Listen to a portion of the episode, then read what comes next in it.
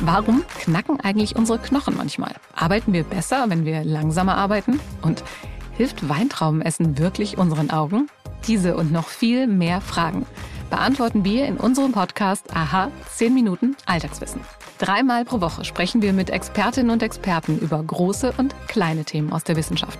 Aha 10 Minuten Alltagswissen erscheint immer dienstags, mittwochs und donnerstags. Also hört am besten gleich rein. Wir freuen uns auf euch.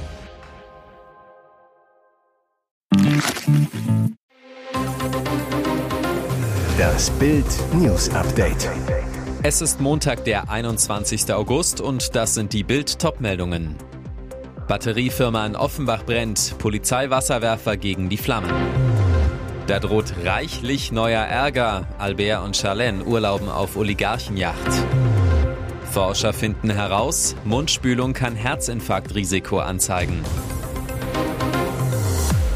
Mehrere Explosionen, Riesenrauchwolke, Vollbrand. Ein Feuer hielt die Bewohner der Stadt Offenbach in Hessen in Atem. Es brannte lichterloh auf dem Gelände eines Batterie-Recycling-Unternehmens in der Brockmannstraße im Stadtteil Birgel. Der Großbrand wurde mittlerweile unter Kontrolle gebracht. Freiwillige und Berufsfeuerwehren aus Frankfurt am Main, Offenbach und dem Landkreis sind mit rund 250 Leuten vor Ort. Auch das technische Hilfswerk. Nicht nur das. Die Polizei hatte beim Fußball-Bundesliga-Risikospiel zwischen Eintracht Eintracht Frankfurt und Darmstadt 98 für alle Eventualitäten zwei Wasserwerfer vor Ort, erzählt Fabian El Sheikh auf Bildnachfrage.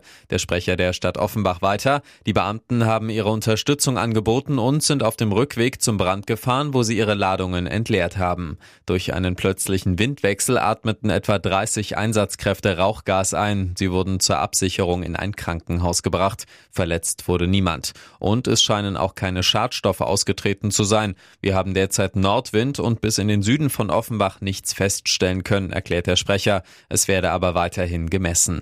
Sicherheitshalber sind Anwohner in Offenbach dennoch aufgefordert, Fenster und Türen geschlossen zu halten. 20 Menschen aus naheliegenden Häusern wurden vorsichtshalber in Sicherheit gebracht. Eine schöne Urlaubsreise, die unschönen Zoff bringen wird. Planschen im Mittelmeer, Bootstouren, Abstecher an die Strände Korsikas und dazu alle Annehmlichkeiten, die eine Luxusjacht mit sich bringt. Fürst Albert, Ehefrau Charlene und die beiden Kinder Gabriella und Jacques konnten jetzt einen Traumurlaub vor Korsika erleben. Ermöglicht hat diese Reise Bulat Utemuratov. Ihm gehört die Yacht Avantage, auf der Albert und seine Familie urlauben. Ein schwerreicher, zwielichtiger Oligarch aus Kasachstan. Jahrelang war er ein enger Vertrauter des ehemaligen kasachischen Präsidenten Nursultan Nazarbayev. Ute Muratovs Spitzname der graue Kardinal, weil er damals im Hintergrund so viele Strippen zog. Telekommunikationsfirmen, Burger King Filialen, Banken, Hotels, Bergbauunternehmen, der kasachische Tennisverband. Als dessen Präsident posiert er gern mit Sportstars. Kritiker nennen Ute Muratov einen Milliardär, der nie ein eigenes Geschäft hatte. Schwerreich wurde er trotzdem. Sein Vermögen wird auf rund 2,5 Milliarden Euro geschätzt. Nun drängt Ute Muratov ins millionenschwere Immobiliengeschäft von Monaco. Vor einigen Jahren kaufte er an der Côte d'Azur eine Villa. Heute ist er einer der Investoren bei Mare Terra, dem Mega-Neubauprojekt von Monaco. 20 Luxus-Apartments, 10 Villen und eine Strandpromenade. Es wird eine der teuersten Wohngegenden der Welt. Die anderen Platzhirsche sehen Ute Muratov als Feind an und erleben nun Albert als seinen Ferienfreund. Nach Bildinformationen ging der Yachttrip über mehrere Tage. Dabei dürfte auch über Geschäftliches gesprochen worden sein. Verstecke deine Narben nicht, sie machen dich zu dem, was du bist, sagte einst Frank Sinatra. Helene Fischer ist zurück auf der Bühne. Rund zwei Monate nach ihrem blutigen Trapezunfall beim Konzert in Hannover singt der Superstar wieder vor fast 10.000 Fans ohne spektakuläre Tonelemente. Die Atemlossängerin zeigt sich im perfekt geschnittenen Jumpsuit mit Rosenmotiven elegant statt allzu sportlich. Als Stargast trägt sie beim abendlichen Auftritt auf dem Werksgelände von Küchenhersteller Nobilia bei Gütersloh an der rechten Hand auch ihren Ehering und versteckt die Erinnerung an ihren schlimmen Bühnencrash ganz selbstbewusst nicht. Thema bei den Fans, die Helene Fischer aus den vorderen Reihen fast hautnah erleben dürfen, die gut zwei Zentimeter lange Narbe an der Nasenwurzel. Es ist das Überbleibsel des Zusammenpralls mit der Trapezstange. Mitte Juni hatte Fischer nach dem Crash das Konzert abbrechen müssen, war im Krankenhaus genäht worden. Jetzt wird sie Geduld brauchen. Der Heilungsprozess zieht sich über Monate. Das weiß auch Dr. Dr. Manfred Nilius. Er ist Facharzt für Mund-, Kiefer- und Gesichtschirurgie. Zu Bild sagt er, Lichtschutzfaktor jenseits der 50 ist unter der Sonne absolute Pflicht. Die Wunde muss besonders die ersten Monate einwandfrei vor zu viel Licht und Infektionen geschützt werden, sonst kann es zu Verfärbungen kommen, die bleiben. Mit speziellen Cremes kann die Narbe schön weich massiert werden und dann heißt es abwarten. Exklusive Fotos vom Auftritt von Helene Fischer gibt es auf Bild.de. Durch unseren Mund gelangen unzählige Viren, Bakterien und andere Krankheitserreger in unseren Körper. Im schlimmsten Fall wandern die Keime in die Blutbahn und verursachen so Diabetes, Gefäßverkalkungen und sogar Herzinfarkte.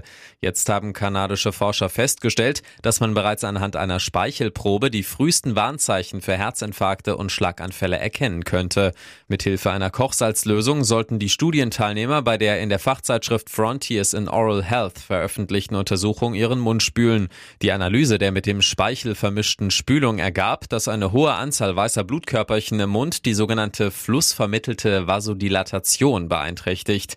Diese Veränderung des Gefäßdurchmessers ist ein Frühindikator für eine schlechte Arteriengesundheit, denn in der Folge kann das Blut schlechter durch sie fließen und zu einer Herzerkrankung führen. Zu viele weiße Blutkörperchen im Mundraum können auf eine bakterielle Entzündung des Zahnfleischs hinweisen, so die Wissenschaftler um den Kardiologen Trevor King von der kanadischen amerikanischen Universität Mount Royal. Und eine solche Parodontitis wurde schon in früheren Studien mit Herzproblemen in Verbindung gebracht. In Deutschland leiden übrigens rund 35 Millionen Menschen darunter. Sie gilt als stille Krankheit, weil sie sich meist schleichend, schmerzlos und unbemerkt entwickelt. Erschreckend, selbst bei jungen, gesunden Erwachsenen kann eine geringe orale Entzündungsbelastung Auswirkungen auf die kardiovaskuläre Gesundheit haben, so King. Die von den Forschern angewandte Mundspülung könnte daher als Früherkennungsmaßnahme bei jährlichen Untersuchungen beim Zahnarzt oder auch Hausarzt genutzt werden, um diese Entzündungen im Mund rechtzeitig zu behandeln. Und jetzt weitere wichtige Meldungen des Tages vom Bild Newsdesk.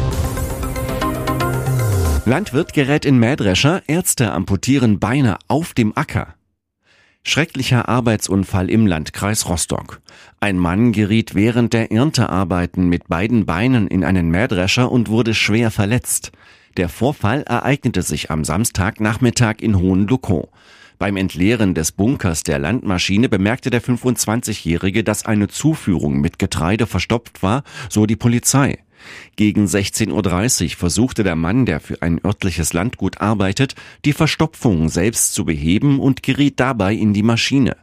Polizeiführer Sebastian Hacker zu Bild bei dem Versuch, das Getreide aus der Zuführung zu entfernen, geriet der 25-Jährige aus noch unbekannter Ursache mit seinen Beinen in zwei gegenläufig drehende Förderschnecken.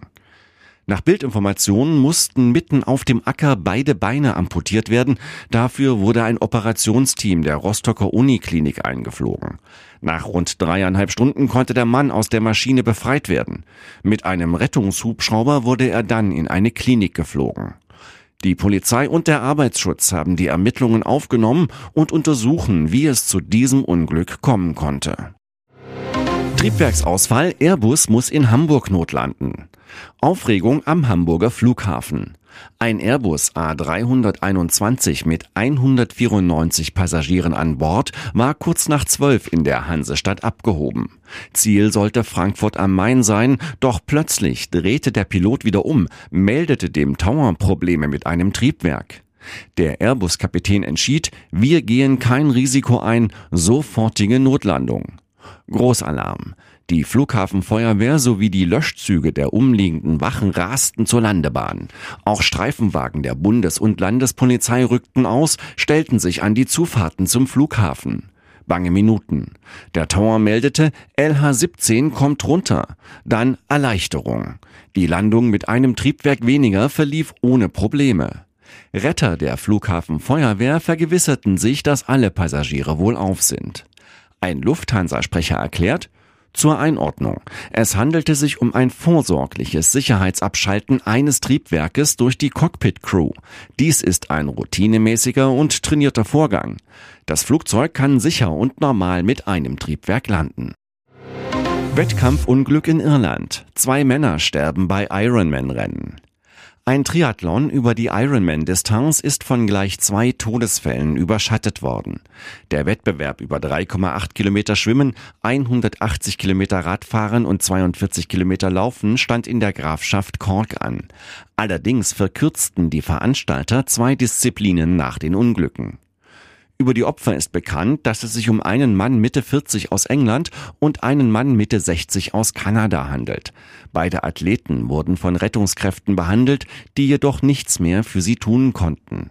Die Leichen wurden in einer provisorischen Leichenhalle der Feuerwache untergebracht. Sie sollen in Kürze in eine Rechtsmedizin überführt werden, um die Todesursachen festzustellen. Der irische Ableger der Sun zitiert einen Einheimischen. Es ist kaum zu glauben, dass sich zwei solche Tragödien ereignet haben, insbesondere nach dem Pech, einen Großteil des Wochenendes wegen des Wetters absagen zu müssen.